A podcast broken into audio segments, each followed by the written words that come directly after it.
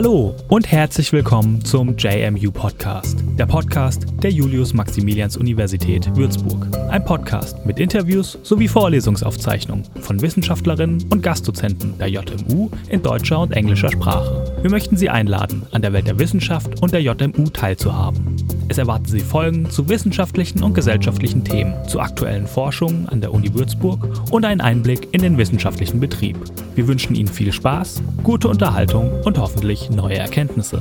In der heutigen Episode hören Sie ein Interview mit Professor Dr. Ralf Klesen. Wir sprechen über das Thema Quantum Matter Research, was das überhaupt ist und das Exzellenzcluster, das für diese Forschung in Kooperation mit der Technischen Universität Dresden gegründet wurde. Professor Klesen ist Leiter des Lehrstuhls für experimentelle Physik hier an der JMU und Sprecher des Exzellenzclusters. Schönen guten Tag, Professor Klesen. Dankeschön. Willkommen im JMU Podcast. Wir möchten uns heute über das Thema Quantum Matter und den Exzellenzcluster, der dazu ins Leben gerufen wurde, unterhalten. Doch zuerst mal eine Frage zum Einstieg, ein bisschen zum Reinkommen. Sie bewegen sich ja schon recht lange im wissenschaftlichen und universitären Umfeld. Ihr Fachgebiet ist die experimentelle Physik. Was ist für Sie denn so das, was Sie am meisten an der, an der Wissenschaft und an der Physik begeistert, warum Sie das zu Ihrem Beruf gemacht haben? Das ist eine gute Frage. Ähm, also zum einen ist es sicherlich ähm, die Tatsache, dass, dass man in der Physik Dinge sehr klar und, und deutlich fassen kann, dass man das, was man verstanden zu haben glaubt, über bestimmte Phänomene umsetzen kann und äh, in neue Geräte, Materialien umsetzen kann, um damit irgendwas Nützliches zu machen. Das, ist, das, das kann man machen, muss man nicht machen. Die Nützlichkeitsorientierung ist jetzt nicht das primäre Motiv, mhm. aber die Tatsache, dass man überhaupt Dinge so gut äh, versteht, dass man, dass man hinterher die Bestandteile, die da miteinander wechselwirken und irgendein Phänomen hervorrufen, dann benutzen kann, um etwas damit gezielt äh, umsetzen zu können, das finde ich ist äh, ein Faszinosum an sich. Okay, das klingt auf jeden Fall nach viel Spaß, den Sie dabei haben. Und äh, nun beschäftigen Sie sich eben mit dem Thema Quantenmaterie. Mhm. Oder das ist zumindest ein Teil des Themas, ja, äh, ja. das in diesem Ex Exzellenzcluster ja, ähm, behandelt wird. Das ist eine Kooperation aus der Uni Würzburg und mhm. der Technischen Universität Dresden. Der genaue Titel ist Complexity and Topology in Quantum Matter. Mhm. Steigen wir erstmal mit dem einfacheren Thema ein, dem Exzellenzcluster an sich. Ganz simpel gesagt ist ja ein Exzellenzcluster einfach erstmal ein Zusammenschluss aus mhm. zwei oder mehreren Universitäten, die sich mit einer Forschungsfrage mhm. beschäftigen. Hier Uni Würzburg und Uni Dresden. Mhm. Was ist denn so grundsätzlich erstmal der Vorteil von so einem Exzellenzcluster, dass man sich zusammenschließt und das eben nicht, könnte man ja sozusagen auch an einer Uni alleine forschen?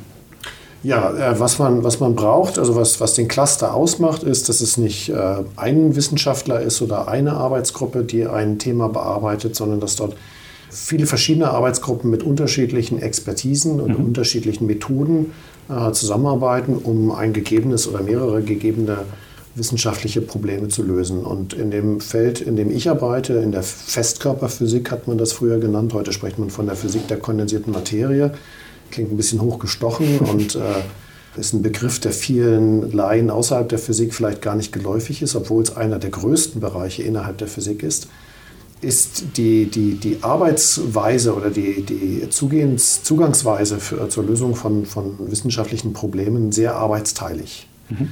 Äh, die Probleme, die wir heute behandeln wollen und können, die sind sehr komplex, sehr vielschichtig und ich brauche verschiedene Blickwinkel, ich brauche verschiedene Zugangsweisen, um, um Probleme lösen zu können. Und die Expertise, die man dann hat, um, um, um das daran zu gehen, die ist wieder sehr spezifisch. Die, der Werkzeugkasten mhm. ähm, ist zwar sehr breit, den man braucht, aber der einzelne Wissenschaftler beherrscht immer nur ein, zwei Werkzeuge.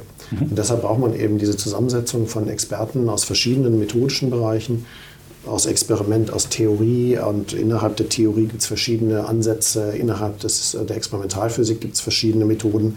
Äh, und erst wenn die zusammenarbeiten, dann kann man wirklich hoffen, ein Problem lösen zu können. Mhm.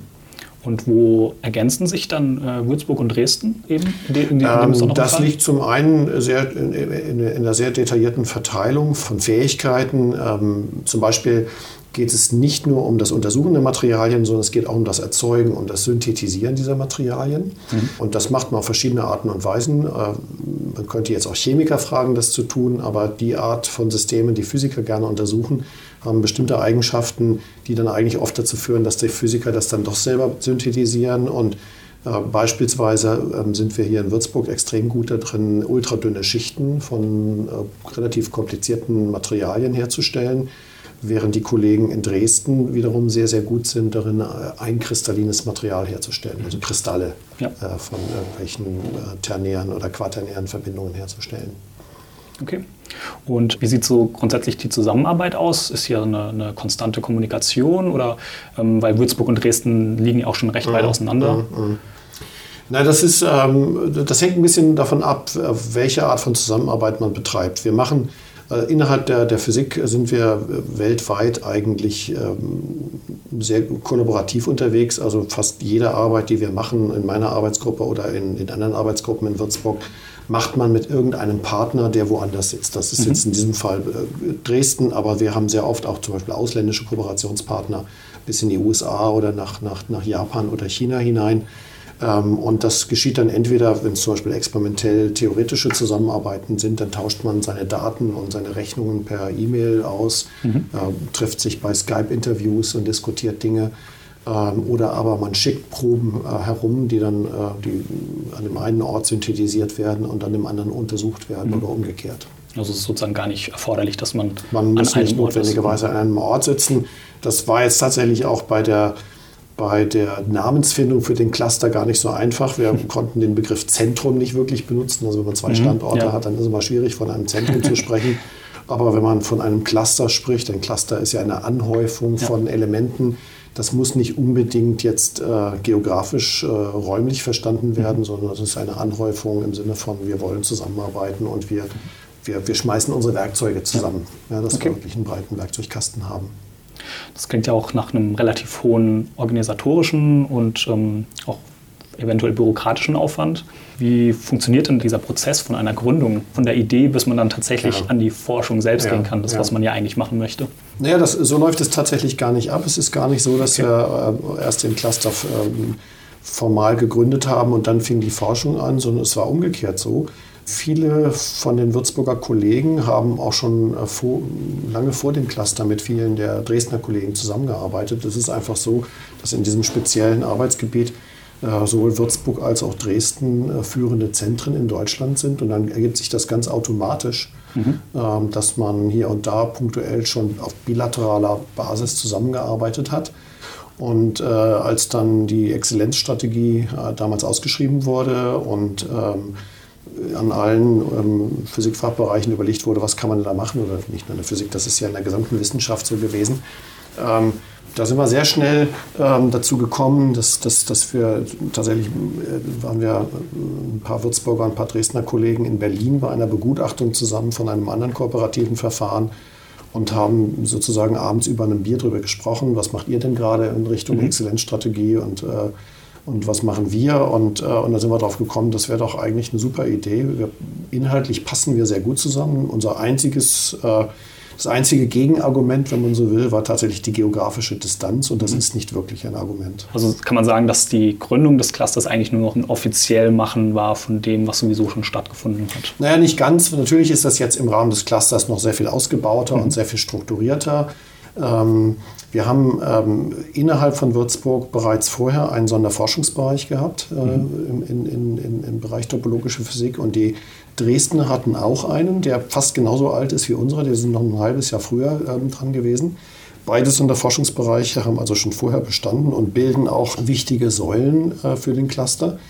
Und ähm, jetzt gibt es Schnittstellen zwischen, zwischen beiden ähm, SFBs, die jetzt systematisch weiter ausgebaut werden. Es gibt Bereiche, die vorher noch nicht so eng zusammengearbeitet haben, die jetzt stärker verzahnt werden. Mhm. Also es passiert schon mehr, als vorher passiert ist, aber das andere war eben der, der Kristallisationskeim, auf dem das Ganze dann aufgebaut ist. Okay. So, dann kommen wir jetzt mal zu dem eigentlichen Thema. Complex and Topological Quantum Matter Research. Mhm. Mhm. Ähm, das ist ein sehr interessanter, aber auch erstmal als Außenstehender mhm. ähm, kompliziert wirkender Titel. Und ich würde das gerne mit Ihnen so ein bisschen Schritt für Schritt ja. aufschlüsseln. Der erste Begriff ist Complex oder Complex Research. Ich denke, da geht es wahrscheinlich nicht darum, dass das Thema an sich komplex ist, sondern ja. über die Forschung.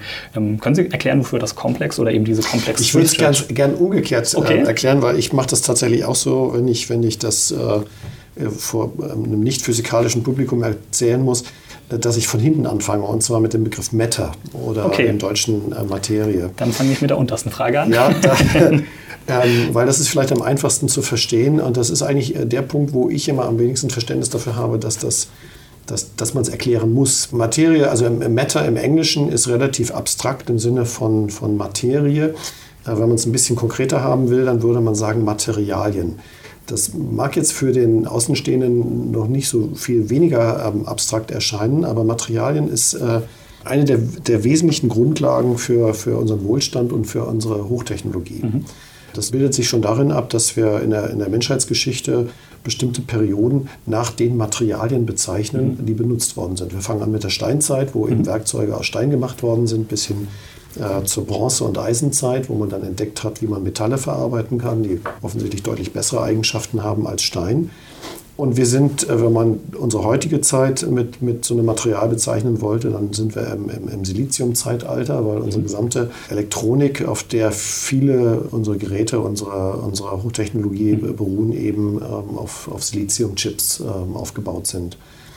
Und in diesem Zusammenhang sind wir in einem Cluster eigentlich dabei, die Materialien der Zukunft zu entwickeln oder mhm. zu bauen. Wir werden in Zukunft ähm, sehr viel äh, besseres Verständnis, wir haben jetzt schon ein viel, sehr viel besseres Verständnis davon, warum Materialien die Eigenschaften haben, die sie haben. Ähm, in der Vergangenheit hat man halt Materialien untersucht und hat festgestellt, die haben bestimmte Eigenschaften und hat man sie eingesetzt.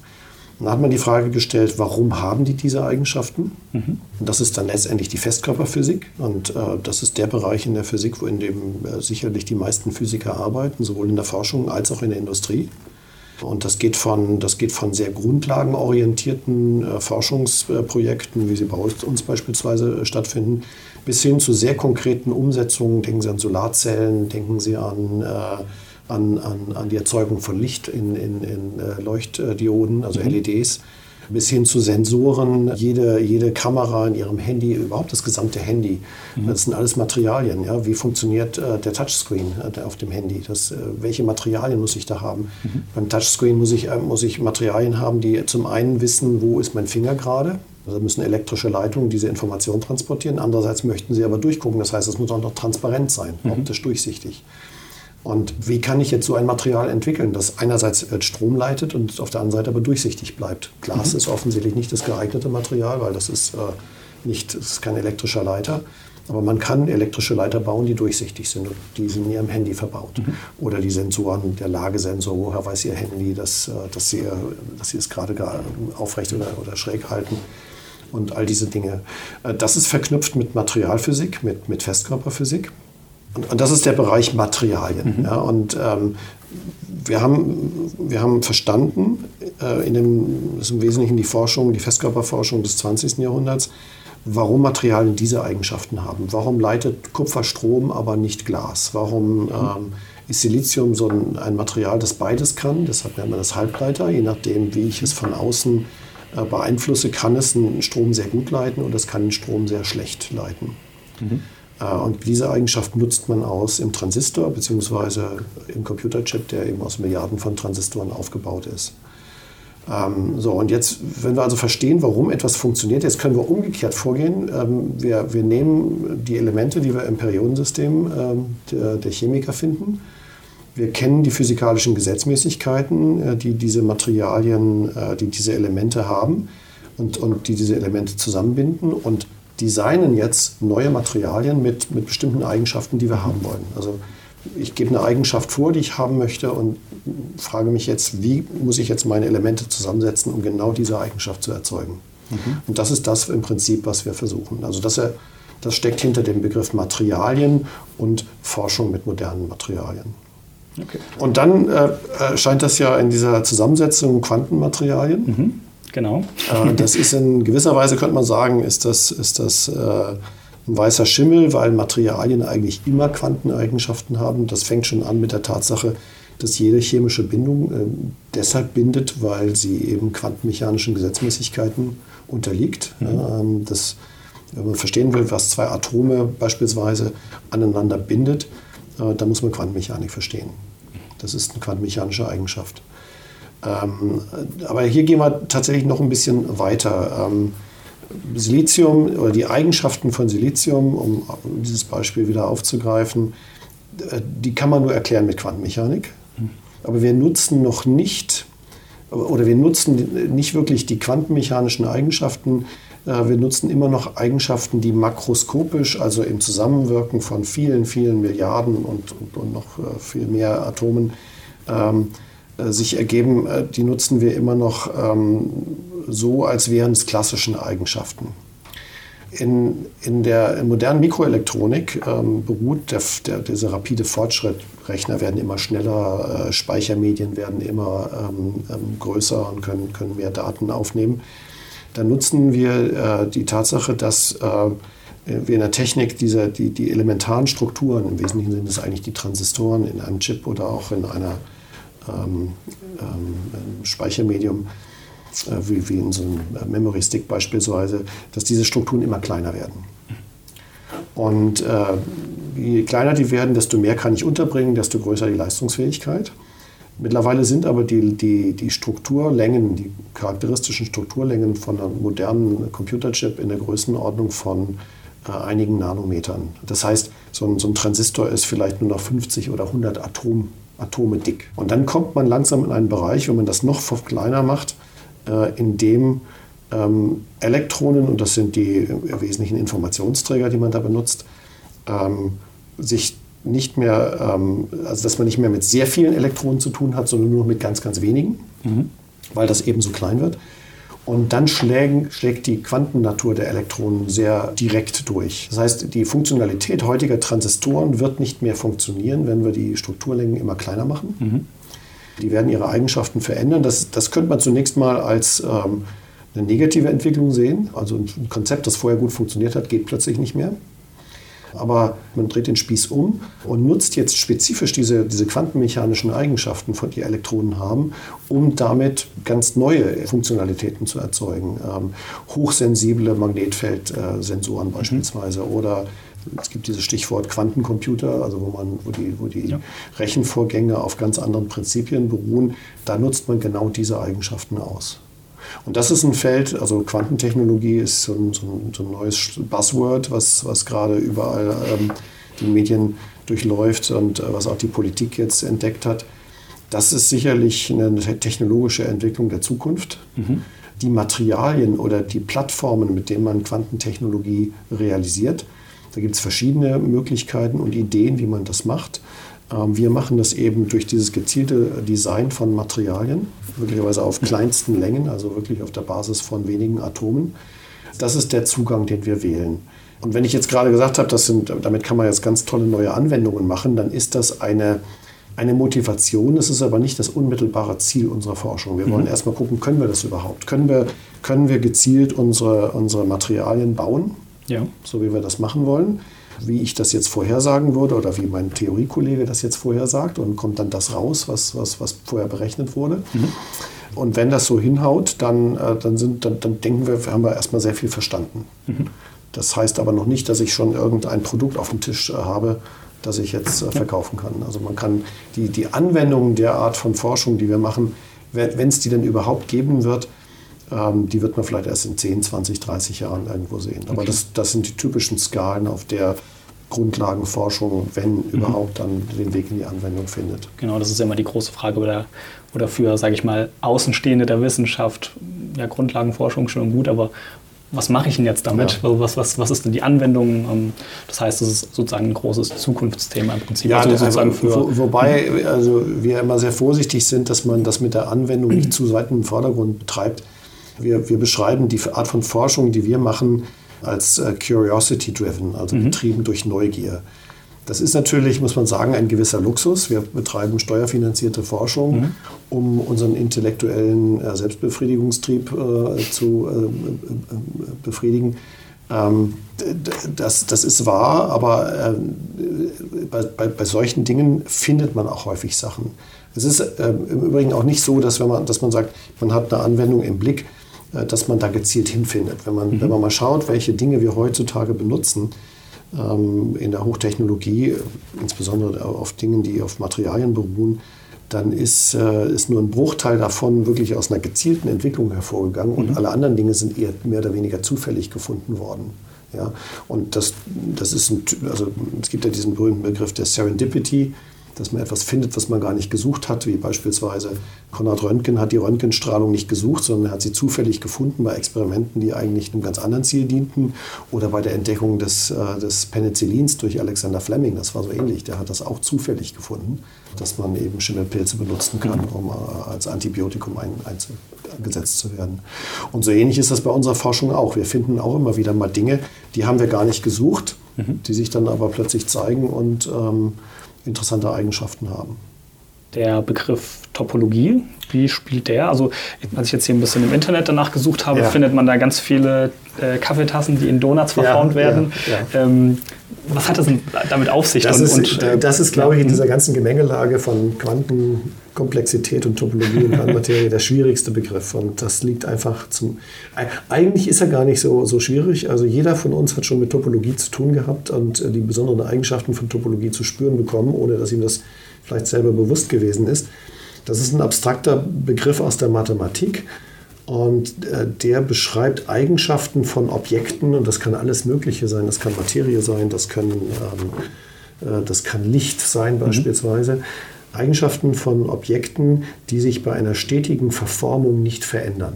Das mhm. ist jetzt abstrakt ausgedrückt. äh, ein Mathematiker wird es noch abstrakter ausdrücken. Und das mit den Donuts äh, bedeutet einfach, wenn Sie einen Donut haben, dann ist das charakteristische Merkmal dieses Donuts, dass er ein Loch besitzt. Mhm. Und wenn Sie eine Kaffeetasse haben, dann hat die auch ein Loch, nämlich da, wo der Henkel sitzt. Und äh, für einen Mathematiker ist eine Kaffeetasse und ein Donut dasselbe. Also für einen Topologiker zumindest. So, das ist jetzt erstmal eine Feststellung, die äh, vielleicht im Zusammenhang mit der Physik noch nicht so richtig weiterführt. Aber der Hintergrund, äh, warum das von großem Interesse in der Physik sein könnte, ist der folgende. Jetzt muss ich doch nochmal zu dem Begriff Quanten mhm. zurückspringen. Weil jetzt muss man wissen, was ist Quantenphysik? Und äh, das ist etwas, was äh, manche aus der Schule vielleicht schon mal gehört haben, aber auch da nicht wirklich äh, schon verstanden haben oder schon gar nicht verstanden haben können, weil um es richtig zu verstehen, benötigt man mathematische äh, Kenntnisse, die man in der Schule in der Form eigentlich noch nicht hat. Aber was, äh, was Quantenphysik ähm, ausmacht, ist, dass die der Determinismus, den wir aus der klassischen Physik kennen, also die Vorhersagbarkeit eines, eines physikalischen Phänomens. Ich äh, lasse eine Tasse von, von der Tischkante schieben und dann mhm. fällt die runter und dann wissen wir alle, was passiert und das ist vorhersagbar und ausrechenbar. Das geht in der Quantenmechanik verloren. Da kann ich nur Wahrscheinlichkeitsaussagen machen. Ich kann nicht sagen definitiv, was passiert. Ich kann nur sagen, mit einer gewissen Wahrscheinlichkeit passiert dieses oder mit einer gewissen, gewissen Wahrscheinlichkeit passiert was anderes. Mhm. Und das kommt uns fremd und komisch vor. Und ob etwas dann wirklich passiert, also nehmen wir mal an, wir haben ein, ein, irgendein ein, ein, ein Phänomen oder einen, einen physikalischen Prozess, der hat zwei Möglichkeiten, ähm, wie er ausgehen kann. Nehmen wir mal einen Münzwurf. Wenn ich in der klassischen Physik eine Münze drehe und die dann irgendwann aufhört und dann auf die Tischplatte fällt, dann liegt die entweder mit der Zahl oben oder mit dem Kopf oben. Es gibt diese zwei Ergebnisse. In der klassischen Physik gibt es nur diese beiden Ergebnisse, entweder das eine oder das andere. Mhm. In der Quantenphysik, ein Pendant wäre beispielsweise der Spin, der Elementarmoment, der Elementarmagnet, der mit einem Elektron verknüpft ist. Der kann zum Beispiel nach oben oder nach unten zeigen, kann aber auch beides gleichzeitig. Mhm. das ist jetzt irgendwie schwer zu verstehen. Wie kann der beides gleichzeitig? Wie kann die Münze gleichzeitig mit dem Kopf nach oben und dem mhm. Kopf nach unten zeigen? Und in der Quantenphysik geht das. Die Frage ist, warum, warum ist das für uns so ein fremder Gedanke? Äh, warum mhm. sehen wir das normalerweise nicht? Und das hängt einfach damit zusammen, dass wenn wir in unserer makroskopischen Welt mit Objekten zu tun haben, dann bestehen diese Objekte immer aus einer Unzahl von quantenmechanischen Teilobjekten. Also eine Münze besteht aus 10 hoch 23 Metallatomen. Mhm. Also 10 hoch 23 ist eine 1 mit 23 Nullen. Ja. Ähm, das ist eine unvorstellbar große Zahl. Und diese 10 hoch 23 Atome fallen alle gleichzeitig so, dass ich den Kopf oder die, die Zahl unten habe. Und weil das so viele sind, passiert definitiv das eine oder das andere. Ja, das ist so ähnlich wie im Nachbarraum von uns sitzt jetzt gerade eine Person. Mhm. Und diese Person kann jetzt männlich oder weiblich sein. Und wenn Sie, die, wenn Sie vorher nicht in den Raum reingeschaut haben und nicht wissen, wer da sitzt, ähm, wenn Sie jetzt reingehen, ist die Wahrscheinlichkeit, dass diese Person männlich oder weiblich ist, 50 Prozent. Mhm. Ja?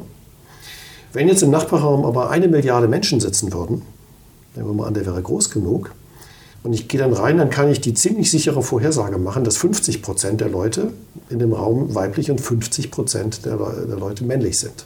Also cum grano salis. Und weil das so viele Zahlen sind, kann ich mich darauf verlassen, dass es so ausgehen wird. Wenn Sie aber nur eine Person haben, mhm. dann wird diese eine Person nicht 50 Prozent weiblich und 50 Prozent männlich sein, sondern entweder das eine oder das andere. Wenn ich die Tür aber noch nicht geöffnet habe, ist unser Kenntnisstand über die Person noch nicht sicher ich kann nur vorher sagen, äh, sie ist zu 50 Prozent männlich und zu 50 Prozent weiblich. Mhm. Ja, also, oder wenn wir 100 Mal in diesen Raum reingehen, 50 Mal werden wir eine männliche Person treffen, 50 Mal eine weibliche, wenn wir das Experiment immer wieder wiederholen würden. Und das ist genau das, was die Quantenmechanik ausmacht. Bevor ich die Tür nicht geöffnet habe, bevor ich meine, eine Messung nicht durchgeführt habe, weiß ich nicht wirklich, was passiert ist. Es gibt beide Optionen. Und diese Unsicherheit, ich kann das, also dass ich nicht mit hundertprozentiger Wahrscheinlichkeit vorher schon weiß, was, was ich erleben werde, was ich messen werde, diese Unsicherheit macht Quantenobjekte extrem fragil. Ja, also ähm, wenn man, ähm, jetzt muss ich doch nochmal diese Anleihe bei einem Quantencomputer machen. Das Besondere beim Quantencomputer ist, dass man nicht mehr mit mit klassischen Bits rechnet, wo ein Bit ein 1 oder eine 0 ist, mhm. sondern ich kann mit sogenannten Quantenbits rechnen, wo äh, die Information 1 und 0 gleichzeitig sein kann. 50% Wahrscheinlichkeit eine 1, 50% Wahrscheinlichkeit eine 0. Und bevor ich nicht nach dem Ergebnis einer bestimmten Rechnung frage, ist weder die 1 noch die 0 realisiert, sondern beides ist gleichzeitig möglich. Das ist jetzt auf den ersten Blick erstmal schwer verständlich. Aber so ist die Natur. Das ist wahrscheinlich ein, einfach ein anderes Grunddenken erstmal an, an die Sache an sich. Ja, das ist einfach, ähm, wir müssen akzeptieren, dass es mhm. so ist. Ja. Äh, wir erleben das in, in, in, der normalen Welt nicht, weil wir eben immer es mit sehr, sehr, sehr vielen Teilchen zu tun haben, mhm. sodass eben sozusagen die Statistik verschwimmt oder, oder die Statistik ja. dazu führt, dass man zu sicheren Ergebnissen kommt. Aber das ist so ähnlich wie mit der Frage, ob die Erde eine Scheibe oder eine Kugel ist. Ja, also wenn ich jetzt keine Schulbildung hätte und hätte nie die Gelegenheit, mal, äh, was weiß ich, ähm, in, ins Weltall zu kommen, dann, dann würden alle Hinweise äh, aus meinem Umfeld, aus, meinem, aus meiner Lebenswirklichkeit darauf hindeuten, dass die Erde eine Scheibe ist, weil die Krümmung nehme ich nicht wahr. Mhm. Das liegt einfach daran, dass die Krümmung so unglaublich groß ist, verglichen mit meiner Ausdehnung. Ich bin äh, 1,90 Meter groß ja, und mhm. äh, auf, auf, der Skala von 1,90 Meter ist die Erde praktisch flach. Ähm, und die Krümmung äh, hat einen Radius von 6000 Kilometer und die nehme ich erst wahr, wenn ich eben auch auf der Skala auf die Erde drauf gucke. Ja. Und so ähnlich ist es mit der, mit der Quantenmechanik. Die Quantenmechanik macht sich bemerkbar auf der Skala, auf der Ebene einzelner Atome, auf extrem kleinen Längenskalen. Aber auf der Längenskala, auf der wir leben, haben wir es mit so vielen Teilchen zu tun, gleichzeitig, dass wir diese Quantennatur nicht wahrnehmen. Mhm. Ja, und was, was, was letztendlich die Quantenphysik versucht oder was, was wir auch in diesem Cluster äh, versuchen, ist diese Brücke zu schaffen zwischen dieser Quantenwelt und, und unserer, unserer klassischen makroskopischen Welt. So, aber Sie wollten nach dem Begriff Topologie gefragt. Das ist jetzt ein großer Bogen gewesen. Wenn ich ein Quantenobjekt habe, dann ist das unglaublich fragil. Mhm. Und jede kleinste Ankopplung an, an die Umwelt würde aus diesem aus diesem superponierten Zustand, also 1 und 0 gleichzeitig, mhm. eine 1 oder eine 0 machen wollen. Ja. Weil ähm, eine Wechselwirkung mit der Umwelt bedeutet, ich führe eine Messung durch eine, und eine Messung realisiert aus den beiden Möglichkeiten 1 oder 0 mhm. eine von beiden. Also es kann nur 1 sein sozusagen. Dann kann es nur mhm. 1. Nach der Messung ist es 1 oder 0. Mhm. Äh, vorher ist es aber 1 und 0. Und, und jede, jede, jede kleine Störung von außen ist so was wie eine Messung und würde dann eine 1 oder 0 äh, realisieren. Und jetzt habe ich das Problem, wenn ich jetzt einen Quantencomputer bauen will, mhm. der hat jetzt äh, ein Quantenbit und jetzt hat er noch ein zweites Quantenbit und ich möchte diese beiden Bits miteinander wechselwirken lassen, also addieren oder miteinander multiplizieren, was man mit normalen Bits im Computer auch machen würde dann müssen die lang genug leben, die müssen lang genug in ihrem Quantenzustand, in dieser äh, Überlagerung ähm, existieren, um überhaupt diese Rechenoperation durchführen zu können. Also Überlagerung heißt, dass beide Zustände... Dass beide, dass man 1 und 0 gleichzeitig ja. Mhm. hat. Und das ist tatsächlich eine technische Herausforderung. Wie kann ich einen Quantenzustand lange genug in, seinem, in diesem, in diesem mhm. fragilen Zustand leben äh, lassen? Und da kommt jetzt die Topologie ins Spiel. Topologie stabilisiert Verhältnisse. Und wir nutzen das Beispiel, also ein Bereich, wo Topologie eine große Rolle spielt, ist, sind Knoten. Ja, Sie wissen, mhm. wenn, es gibt verschiedene Typen von Knoten, die, wenn sie an den beiden Enden eines Seils ziehen, entweder aufgehen mhm. Oder eben den Knoten drin behalten. Ja, oder ja. Äh, kennt jeder, der sein, sein Schnürband unglücklich aufzieht. Entweder habe ich einen Knoten oder es geht richtig auf.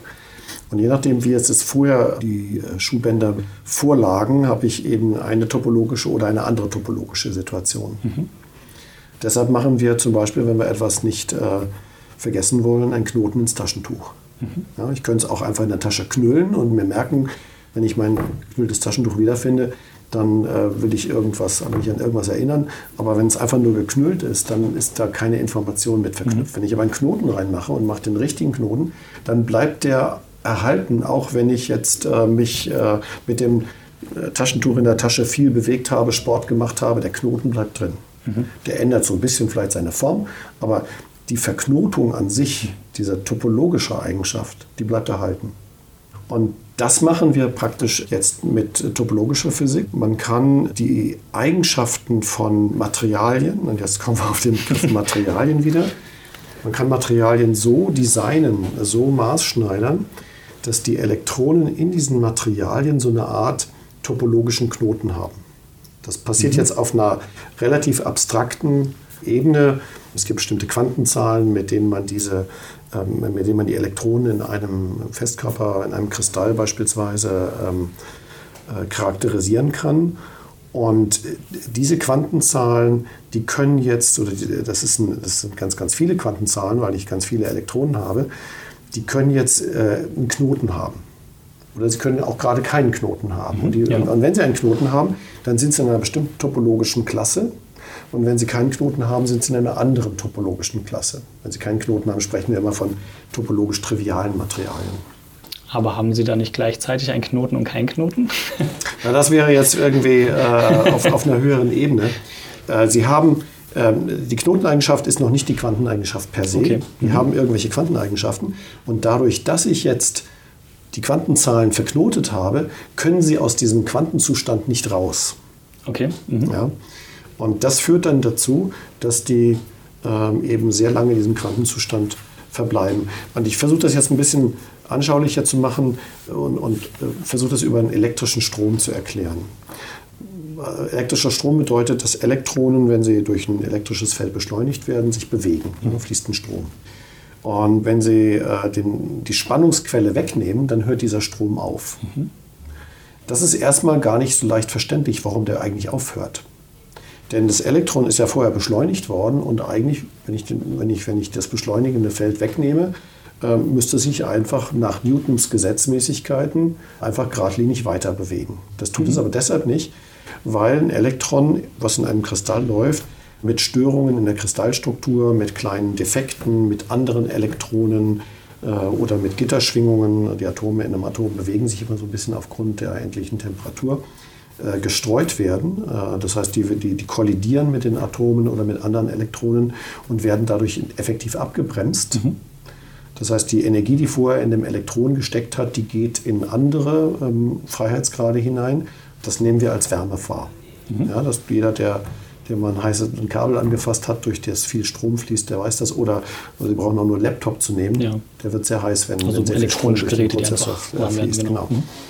Und aus quantenmechanischer Sicht ist ein Elektron, was sich bewegt in einem Quantenzustand. Und durch diese Streuprozesse, das sind Wechselwirkungsphänomene mit der Umwelt sozusagen, mhm. wird das Elektron aus seinem ursprünglichen Quantenzustand herausgebracht. Und irgendwann wird es einfach stehen bleiben und nicht mehr, sich nicht mehr bewegen und dann hört der Strom auf zu fließen. Ja, und das, deshalb brauchen wir immer eine, ständig eine Stromquelle, eine Spannungsquelle, um das Elektron in Bewegung zu halten. Und auf die Weise verbrauchen wir Energie. Das Elektron gibt immer wieder Energie ab an seine Umgebung, deshalb wird es heiß, mhm. damit ich den Strom irgendwie aufrechterhalten kann. Und sobald ich den Strom abschalte, ist alles vorbei. So, und jetzt kann man aber Materialien erzeugen und das ist zum Beispiel das, was mein Kollege Laurens Molenkamp hier äh, vor zehn Jahren entdeckt hat. Er hat ein ganz spezielles Material gefunden, was eben ein topologischer Isolator ist. Das ist ein Material, was im Innern gar keinen Strom leitet. Aber aufgrund seiner besonderen topologischen Eigenschaften an seiner Oberfläche Elektronen hat, die sich frei bewegen können. Und nicht nur das, diese Elektronen können nicht mehr gestreut werden. Die sind topologisch geschützt. Ja, also wenn ich da jetzt eine Spannung anlege, das Elektron bewegt sich zunächst mal. Und wenn ich jetzt die Spannung abschalte, dann würde jetzt ein normales Elektron würde durch diese Streuprozesse ähm, wieder zur Ruhe kommen. Mhm. Und ein Elektron in einem topologischen Isolator oder im Rand eines oder Oberfläche eines topologischen Isolators, das kann, weil seine topologischen Eigenschaften, äh, weil sie so diesen Knoten haben, dieser Knoten kann nicht verloren gehen, das kann nicht gestreut werden. Es, es muss sich einfach weiter bewegen. Es kann nirgendwo hin mhm. und bewegt sich daraufhin weiter. Das heißt, es, es wird überhaupt gar kein, keine Energie verbraucht, es wird, es, es wird nichts aufgereizt. Ja, es ist also, man nennt es einen ballistischen Transport. Das Elektron bewegt sich einfach weiter durch den Kristall hindurch.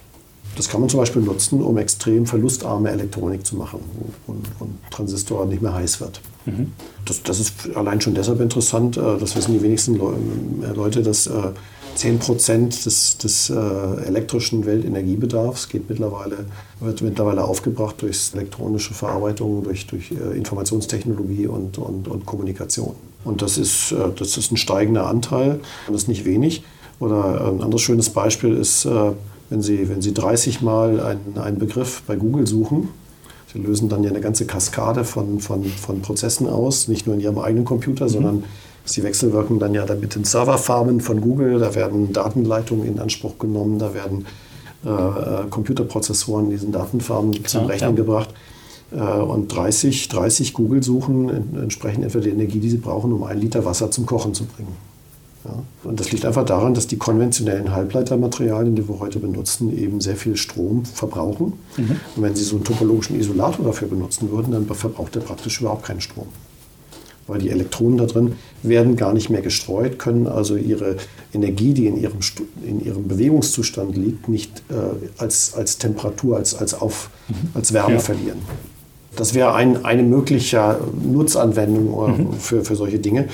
Ähm, aber wir Physiker sind einfach dadurch äh, allein schon fasziniert, dass ein Elektron sowas macht, dass es gar ja. nicht gestreut werden kann. Aber ist dann wahrscheinlich auch in der Herstellung relativ teuer. Das kann, genau, das, äh, das, sind so, das sind so Punkte, wo wir Physiker uns gar keine Gedanken drüber machen. Das ist dann das, was die Ingenieure betrifft. Ja. Ähm, das ist übrigens ein interessantes Phänomen äh, in der, in der Photovoltaikforschung. Mhm also wenn man da äh, danach guckt, welche Materialien könnte ich benutzen, um möglichst äh, effizient eine Solarzelle zu bauen. Die meisten, die man heute so kaufen kann, aufs Dach packt, sind aus mhm. Silizium. Ähm, da kann man an vieles denken, auch vieles, was deutlich effizienter ist als Silizium, aber möglicherweise in der Herstellung viel teurer ist oder, oder äh, irgendwelche Stoffe beinhaltet, die hochgiftig sind und die man gar nicht so gerne benutzen würde in, mhm. dieser, in, in dem Massenumfang, wie man sie benötigen würde. Ähm, das ist jetzt hier auch so ein Punkt. Ja, in der Tat, ähm, das kann sehr teuer sein. Also wenn man jetzt zum Beispiel das Material von, von meinem Kollegen Mohlenkamp nimmt, das ist Quecksilber-Tellurid. Mhm. Man kann sich nicht wirklich vorstellen, dass man zukünftige Elektronik auf der Basis einer Quecksilberverbindung mhm. aufbauen mhm. würde. Mal abgesehen davon, dass man dann auch prüfen muss, gäbe es überhaupt genügend Quecksilber auf der Welt, ähm, um das umzusetzen. aber man kann, aber wenn man das Prinzip erstmal verstanden hat, warum das Material sich so verhält, wie es sich verhält, dann kann man jetzt äh, umgekehrt fragen, und da kommen wir zurück an, an das, was wir am Anfang des Gesprächs schon mal hatten. Ich gucke mir das Periodensystem an. Mhm. Welche andere Materialien kann ich denn finden und so zusammenbauen, dass die genau die gleichen Eigenschaften erzeugen? Okay, also das ist jetzt genau der Bogen, den ja. wir dann ja. wieder auf, auf, die Forschung eben von dem Exzellenzcluster genau. machen. Wir, können, wir wollen dieses Material oder ein Material mit dieser Eigenschaft haben, wie eben diese Quecksilberverbindung. Und können genau. uns jetzt ja. zusammensuchen, wie das funktioniert. Genau, oder funktionieren das, ist, könnte. das ist dann topologische Quantenmaterie. Mhm. Und der Begriff Komplexität, der kommt dann deshalb ins Spiel, weil die, die, die Materialien, die man da, da zusammenbaut, die sind in vielerlei Hinsicht dann komplex. Äh, zum einen mhm. sind sie komplex, weil sehr häufig hat man es dann nicht mit einfachen äh, Elementen zu tun. Silizium beispielsweise, Siliziumchip besteht wirklich im Wesentlichen nur aus diesem einen chemischen Element Silizium. Mhm. Ist nicht ganz richtig, weil man auch Siliziumoxid drin hat und Hafniumoxid für um die Transistoren zu bauen, aber im Wesentlichen ist, ist das Hauptmaterial, das Trägermaterial ist dieses elementare Silizium. Quecksilbertellurid ist bereits eine Verbindung. besteht eben aus Quecksilber und Tellur. Und ähm, dann muss man, dann ist so ein Material schon eine Spur komplexer, weil sie haben zwei verschiedene mhm. Atomsorten, die müssen sie miteinander in Verbindung bringen. Die müssen dann auch noch ein regelmäßiges periodisches Gitter bilden. Ähm, und äh, mittlerweile gibt es Vorschläge für, für, noch sehr viel kompliziertere Materialien, die aus drei oder vier oder vielleicht sogar fünf Elementen bestehen. Mhm. Und sowas zu beherrschen ist, äh, ist natürlich hochgradig nicht trivial, schon auf rein chemischem Level. Mhm. Ähm, die sind aber auch deshalb komplex, weil häufig dann noch weitere Eigenschaften dazukommen. Ähm, wir haben jetzt eben nur darüber gesprochen, ein Elektron kann sich bewegen und was man dort benutzt, ist, dass ein Elektron ein geladenes Teilchen ist und deshalb ist es ein Strom, ein elektrischer Strom.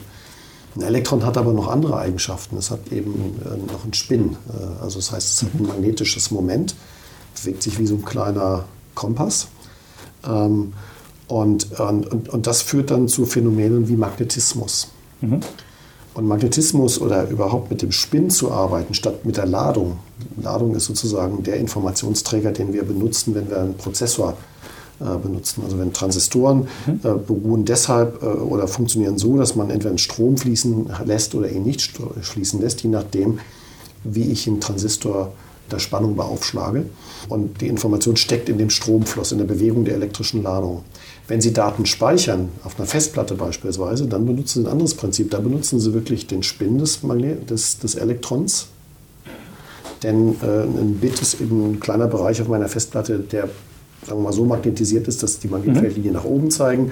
Und eine Null wäre dann irgendwie auf meiner Festplatte ein kleiner Bereich, in dem die Spins alle nach unten zeigen. Mhm. Jetzt kann man auch noch daran denken, den Ladungsstrom mit dem Magnetismus zu verbinden. Ja, dass ich mit dem mit, mit dem Strom eben ein Magnetfeld erzeuge oder umgekehrt mit einem Magnetfeld einen Strom induziere.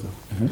Und dann kommen wir in den Bereich der sogenannten Spintronic äh, oder Spin-Elektronik, wo man äh, nicht die Ladung des Elektrons als Informationsträger benutzt, sondern seinen Spin. Und zwar nicht nur, um lokal irgendwie ein Bit zu speichern auf einer Festplatte, sondern tatsächlich auch den Spin zu benutzen, um Schaltelemente zu bauen und einen Transistor mhm. oder, oder einen Computerchip, äh, eine integrierte Elektronik zu bauen. Ähm, die Elektronen können aber auch jetzt mit, mit, mit einem Gitter zusammenwirken, sodass eine Verzerrung des Gitters einen Stromfluss auslöst. Das, man kennt das unter dem Begriff äh, Piezoelektrik. Mhm. Ähm, wird in Feuerzeugen benutzt oder umgekehrt kann man das auch benutzen, um, um Zündkerzen äh, mhm. zu bauen. Oder, oder so ähm, kleine Lautsprecher gibt es ja auch. Oder Lautsprecher, genau, dass man, so dass man ein elektrisches Signal in ein mechanisches mhm. Signal umsetzt. Und auf die Weise gibt es also viele, viele Freiheitsgrade, die man da miteinander koppeln kann. Und das macht ein System oder ein Material äh, eben auch komplex, dass ich da viele Freiheitsgrade habe, die mhm. miteinander wechselwirken können. Und dann kann man darüber nachdenken, ob ich die dann so verknüpfen kann, dass ich eben, wie eben bei dem Beispiel mit dem Lautsprecher, da will ich ein elektrisches Signal in ein mechanisches Signal umsetzen. Ja. Mhm. Wie kann ich das möglichst effizient machen? Oder umgekehrt, ich möchte einen Drucksensor haben, der beispielsweise einen Herzschlag aufnimmt auf der Haut oder sowas, der dann ein kleines Drucksignal umsetzt in ein elektrisches Signal. Oder ähm, beispielsweise, äh, wenn ich Gehirnströme messen möchte, also so ein, so ein ähm, Elektroenzephalogramm mhm. aufnehmen mhm, möchte, ein EEG, äh, da macht man das heute mit kleinen Magnetspulen. Aber es gibt mittlerweile auch Konzepte, wie man, wie man äh, die Informationen über die elektrischen Ströme im Gehirn anders aufnehmen kann und sehr sensitiv aufnehmen kann. Und da würde man dann auch solche Quantenmaterialien benutzen, die eben sehr sensitiv auf eine äußere Störung, in dem Fall eben das magnetische Feld des, des, der Ströme, die im Gehirn fließen, aufnimmt. Okay. Also kann man zusammenfassen, auch wenn sie jetzt nicht die Anwendung ihr Ziel ist, ist es schon eine Forschung, die die Zukunft unserer zukünftigen Technologie bildet, ja, sozusagen. Ja, ja. Also ich bin ganz sicher, dass, dass bei den Dingen, die wir da jetzt machen, und wir sind da ja nicht alleine, das wird weltweit in vielen Zentren äh, untersucht oder auch im mhm. Rahmen der Exzellenzstrategie. Wir sind nicht der einzige Quantencluster, den es in Deutschland gibt. Es gibt insgesamt äh, fünf, äh, die sich in verschiedenen Schattierungen mit diesem Thema auseinandersetzen dass äh, bei dieser Forschung äh, Dinge rauskommen werden, die ihren Weg in die Anwendung finden. Mhm. Äh, nur wäre es vermessen, jetzt schon zu sagen, ist es genau dieses oder jenes Material, was dann mal relevant werden wird oder dieses oder jenes Phänomen. Das lässt sich ganz schlecht vorhersagen. Okay. Und ich glaube, wir haben es anfangs schon erwähnt, dass der Exzellenzcluster ist sozusagen in vier Arbeitsbereiche aufgeteilt. Mhm. Können Sie kurz beschreiben, um was es in diesen einzelnen Bereichen ungefähr ja, also geht? Ja, sind, das sind die drei Bereiche A bis C und dann der Bereich D, der dann eine Rolle, eine besondere Rolle spielt. A, B und C sind verschiedene Plattformen, in denen wir topologische Physik realisieren. A ist der Bereich, wo es darum geht, ähm, Elektronen oder Trans Transportphänomene, Strom, Stromflussphänomene, die, auf, die mit Elektronen zu tun haben, in topologischen Materialien zu kontrollieren. Mhm. Ähm, also man könnte es ganz verkürzt nennen, topologische Elektronik. Da ist der Schwerpunkt hauptsächlich in Würzburg, weil das ist unsere große Stärke. Mhm. Der Bereich B, äh, das ist der Bereich äh, Quantenmagnetismus. Da geht es darum, dass es auch im Zusammenhang mit Magnetismus topologische Phänomene gibt. Dass es in bestimmten Materialien, die man eben auch entsprechend maßschneidern kann, äh, magnetische Strukturen erzeugen kann, die kleine Wirbel bilden. Und diese kleinen Wirbel, das nennt man dann Skyrmionen, die kann man als Informationsträger nehmen. Und die, sind, die haben einen topologischen Charakter, das heißt, die sind ganz schwer zu zerstören. Mhm. Muss man sich vorstellen wie ein Wirbelsturm. Ein Wirbelsturm kann man auch nicht einfach bremsen, sondern wenn, er, wenn der erstmal in Gang ist, dann ist der sehr, sehr, sehr langlebig. Mhm. Und so ähnlich ist es mit diesen magnetischen Strukturen auch. Und äh, das ist, ein, das ist, das sind, das ist eine, eine, Klasse von Phänomenen, die werden in Dresden sehr intensiv untersucht. Da gibt es eine Querverbindung zwischen dem, was wir in Würzburg machen mit den, mit den Elektronen und, und, und, und den magnetischen Feldern in Würzburg. Äh, manchmal sind es sogar sehr ähnliche Materialien. Mhm. Äh, vor allen Dingen ist aber auch die Mathematik, mit denen man beide Phänomene beschreibt, sehr, sehr ähnlich. Also da, deshalb befruchtet sich das sehr. Mhm.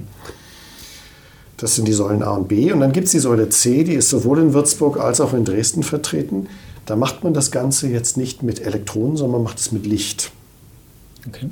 Licht ist, wenn man das klassisch beschreibt, in der, im, im, im, Rahmen der klassischen Physik, ist einfach ein elektromagnetisches Feld. Aber letztendlich muss man das auch quantenphysikalisch beschreiben und dann macht man das auf der Basis einzelner Photonen. Also ein Licht, eine Lichtwelle ist eigentlich ein Strom von vielen, vielen Photonen, Lichtteilchen, die mhm. sich bewegen. Diese Photonen unterliegen auch eben quantenmechanischen Gesetzmäßigkeiten. Und man kann jetzt Materialien künstlich erzeugen, in denen man, die man strukturiert. Und das können wir hier in Würzburg sehr gut. Und da gibt es auch Kollegen in Dresden, die das sehr gut können die auf diese Lichtteilchen so ähnlich wirken wie ein Kristallgitter von Atomen auf Elektronen wirken. Mhm. Und dann kann man die Eigenschaften, die wir von den Elektronen in Kristallen kennen, auch auf Licht anwenden. Ich habe vorhin zum Beispiel ja. gesprochen über, diese, über das Quecksilber-Tellurid, topologische Isolator, der im Innern isolierend ist, aber auf dessen Oberfläche Elektronen ohne Verlust fließen können. Ja. Und man kann topologische photonische Kristalle bauen. Die im Innern kann sich das Licht nicht ausbreiten, deshalb sind es Lichtisolatoren, wenn man so möchte. Mhm. Aber auf dessen Oberfläche Licht ungestreut propagiert werden kann. Bei Licht ist vielleicht sogar noch, noch, noch intuitiv einsichtiger. Mhm. Wenn Licht nicht gestreut werden kann, dann kann es sich ungehindert äh, ausdehnen und wird nicht gebremst. Und das ist natürlich ein Riesenvorteil. Man kann sehr effiziente Laser daraus bauen. Mhm. Ähm, beispielsweise ähm, oder man kann eben verlustfrei Licht äh, leiten oder man kann Materialien künstlich erzeugen, wo Licht nur in eine Einrichtung propagiert, also sich bewegt, aber nicht in eine Gegenrichtung. Mhm. Also sowas wie eine, beim, beim Elektron würde man von einer Diode sprechen, ja. von einem Gleichrichter. Und das kann man mit Licht auch machen. Und, äh, und dazu braucht man, muss man aber topologische Eigenschaften äh, in dieses Material hineinprägen und das ist das, was in dieser Säule C gemacht wird. Mhm. Und diese Säulen A bis C, die, die widmen sich erstmal zunächst dem Grundlagenverständnis. Äh, und dann haben wir eine, eine, Säule D, das ist sozusagen die, die Schublade, in der dann alles, was wir da an interessanten Phänomenen finden und sich für mögliche Anwendungen eignet, sammeln werden. Das ist sozusagen, da sind unsere Spin-off, äh, unsere, unsere Ausgründungen nachher drin, mhm. ähm, wo man Dinge umsetzt in eine praktische Anwendung. Also wo, wo wir dann wirklich Funktionalitäten die man aus diesen grundlegenden Eigenschaften ableiten kann, versucht dann in kleine Bauteile, kleine Sensoren, kleine, äh, kleine Computerchips äh, oder äh, Chips, die auf, auf, auf der Verarbeitung von Lichtteilchen mhm. beruhen, äh, baut. Das ist etwas, was jetzt noch nicht sehr viel mit Leben erfüllt ist. Da gibt es ein paar mhm. Projekte drin, aber lange noch nicht so viel wie in diesen anderen Säulen A bis C. Aber das wird im Laufe des, der Lebensdauer des Clusters, der ist ja für insgesamt sieben Jahre angelegt, mhm. oder wenn wir Glück haben, vielleicht noch eine weitere Förderperiode, der wird kontinuierlich wachsen. Okay. Also sozusagen die Anwendung wird schon beachtet, dann sozusagen. Klar, also da, wo sich was abzeichnet, wo man das nutzen kann, da werden wir das auch sicher tun. Und mhm. da haben wir dann auch Experten, die dann ähm, da auch die Expertise haben, sowas dann umzusetzen und sich Gedanken darüber zu machen, wie kann ich das jetzt tatsächlich in ein funktionierendes Device umbauen oder, oder realisieren. Ähm, das, das ist da dann vorhanden und ähm, ist aber nicht, wie gesagt, ist nicht das primäre Ziel. Das ja. ist der, das, mhm. was wir dann aber trotzdem machen werden. Okay. Und gibt es auch schon irgendwelche Forschungsergebnisse oder Anwendungsbeispiele oder ist das momentan noch zu früh? Das ist tatsächlich noch, noch einem sehr frühen mhm. Status. Also, also, der, der Cluster, wie lange existiert er jetzt schon? Der hat Anfang dieses Jahres angefangen, genau, also, also, Anfang 2019, der läuft also bis 20. Äh, 26, 25, Ende, Ende 25. Mhm. Ähm, also das ist äh, äh, auf, auf, der einen Seite ist noch ein bisschen hin, auf der anderen Seite beginnt das Rennen um die Nachfolge auch dann schon in vier Jahren. Ähm, aber da denkt man dann, dann erst dran. Ähm, ja, ich kann zwei Beispiele nennen. Ein Beispiel ist, ähm, es ist hier unter, unter Beteiligung von Kollegen hier aus Würzburg ähm, in der technischen Physik bereits gelungen, ähm, äh, sowas wie topologische Laser herzustellen. Also ähm, Laser, die die diesen, diese Eigenschaft benutzen, dass man äh, das Lichtfeld gezielt an den Rand der Struktur konzentrieren kann. In der Mitte hat man diesen Lichtisolator und dann außen hat man diese nicht streubaren, nicht gestreuten Lichtwellen. Und das erhöht die Effizienz eines Lasers ganz erheblich. Also mhm. Halbleiterlaser sind äh, wichtig in der, in der, Inform in der, in der Informationstechnologie, ähm, für Datenleitung beispielsweise und auch Datenverarbeitung, aber auch für Sensorik. Ähm, und da ist das da eine ganz interessante Sache. Oder eine, eine Geschichte, die gerade beim Kollegen Mohlenkamp sehr intensiv untersucht wird, ist der sogenannte Quanten-Anomalous Hall-Effekt, der quantenanomale Hall-Effekt. Das ist jetzt zunächst mal äh, ein, ein, ein sehr ähm, grundlegend basiertes Phänomen. Ähm, und der wiederum ist verknüpft mit dem Quanten-Hall-Effekt. Der wurde ähm, vor äh, ja auch schon äh, fast 40 Jahren entdeckt durch äh, Klaus von Klitzing, der hier in Würzburg ähm, habilitiert hat bei einem Landwehr und der in einem Hochfeld-Magnetlabor in Grenoble, was damals so ein Zentrum für, für solche Experimente in Europa war, den Quanten-Hall-Effekt entdeckt hat. Das ist ein Effekt, bei dem ähm, der, der, der, ähm, die Spannung, die sich ergibt, wenn man ähm, einen Strom durch ein Halbleitermaterial äh, fließen lässt. Und mhm. in dem Fall ist es ein zweidimensionales Elektronengas, was man in, einem, in einer Transistorstruktur erzeugt hat. Eine Spannung aufbaut, die genau äh, 90 Grad senkrecht zu der Stromrichtung liegt. Das nennt man einen Hall-Effekt. Und dieser, dieser, dieser Hall-Effekt ähm, ist extrem stark quantisiert. Das heißt, äh, ist nur ein ganzzahliges Vielfaches von e Quadrat durch h äh, wobei äh, E ist die Ladung des, äh, des Elektrons, also die Elementarladung, und H ist das Planck'sche Wirkungsquantum. Das heißt, ähm, der, der, der, der Hall-Widerstand, den man dort misst, wird nur von zwei Naturkonstanten bestimmt, von E und H.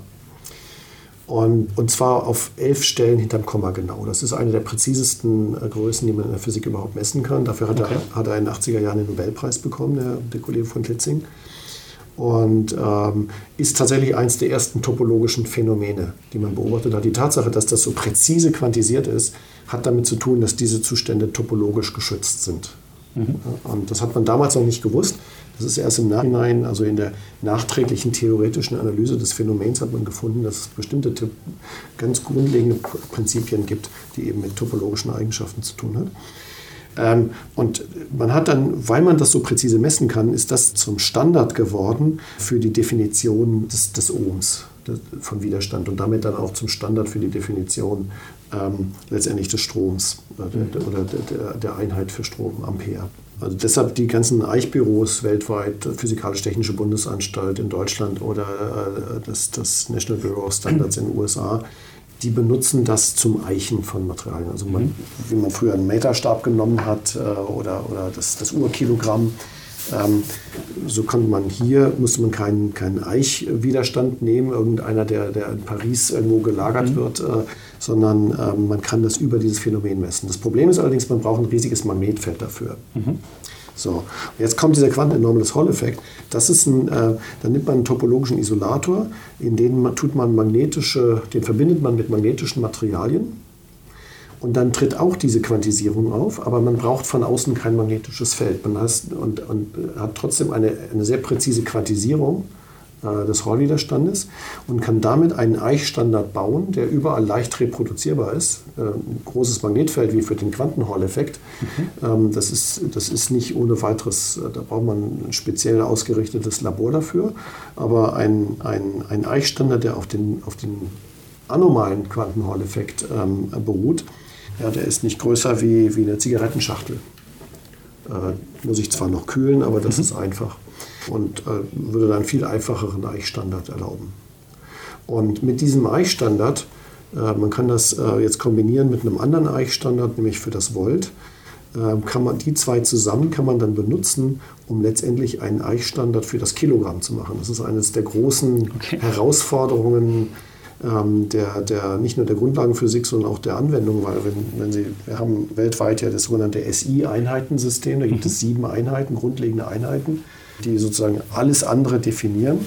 Länge, Spannung, Strom, Masse und das Kilogramm. Alle anderen Einheiten hat man mittlerweile über Naturkonstanten definiert, aber das mhm. Kilogramm, das ist immer noch dieser Block einer bestimmten Palladium- oder Platin-Legierung, die in Paris als Urkilogramm irgendwo rumliegt. Mhm. Und die verändert sich ständig, weil ein bisschen von dem Material immer abdampft.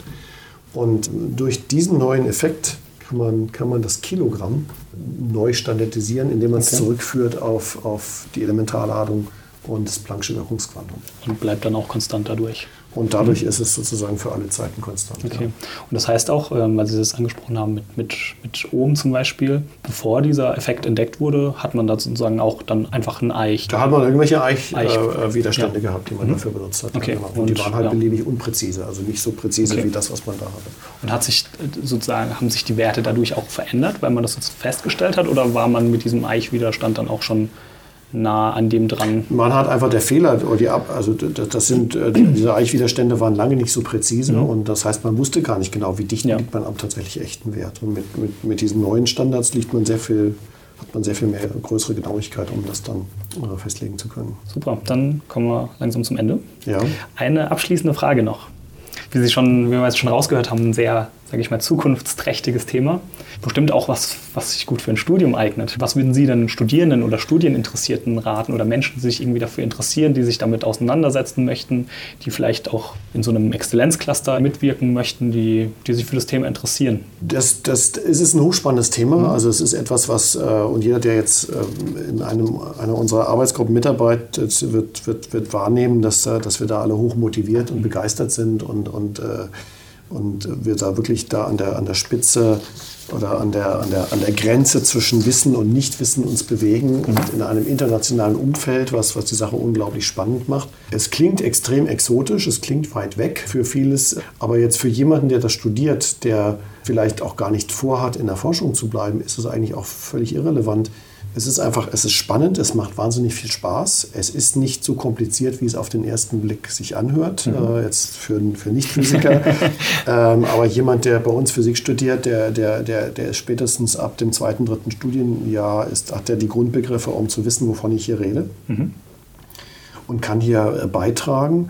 Äh, die Tatsache, dass man, dass man das Wissen, was man in der Physik lernt, jetzt umsetzt in Herstellung neuer Materialien und dazu gehört dann auch, dass man, dass man Methoden, experimentelle Methoden, Synthesemethoden benutzt, äh, die äh, es erlauben, wirklich auf atomarem Niveau ähm, Strukturen herzustellen. Das ist ungeheuer faszinierend und das ist auch irgendwie was Konstruktives, dass man nicht nur analysiert, sondern eben auch was macht, was herstellt.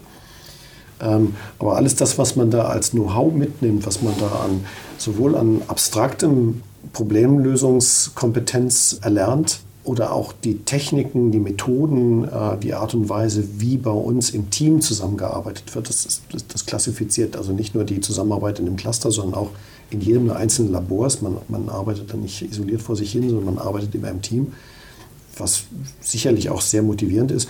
ist etwas, äh, was, was jeden unserer Absolventen für praktisch jede Art von, von Tätigkeit auch außerhalb der Grundlagenforschung qualifiziert. Ja, also von daher ähm, ist das, ähm, man, man, kriegt eine super gute Ausbildung in einem Umfeld, was ungeheuer ähm, inspirierend und motivierend ist. Also besser geht es eigentlich nicht.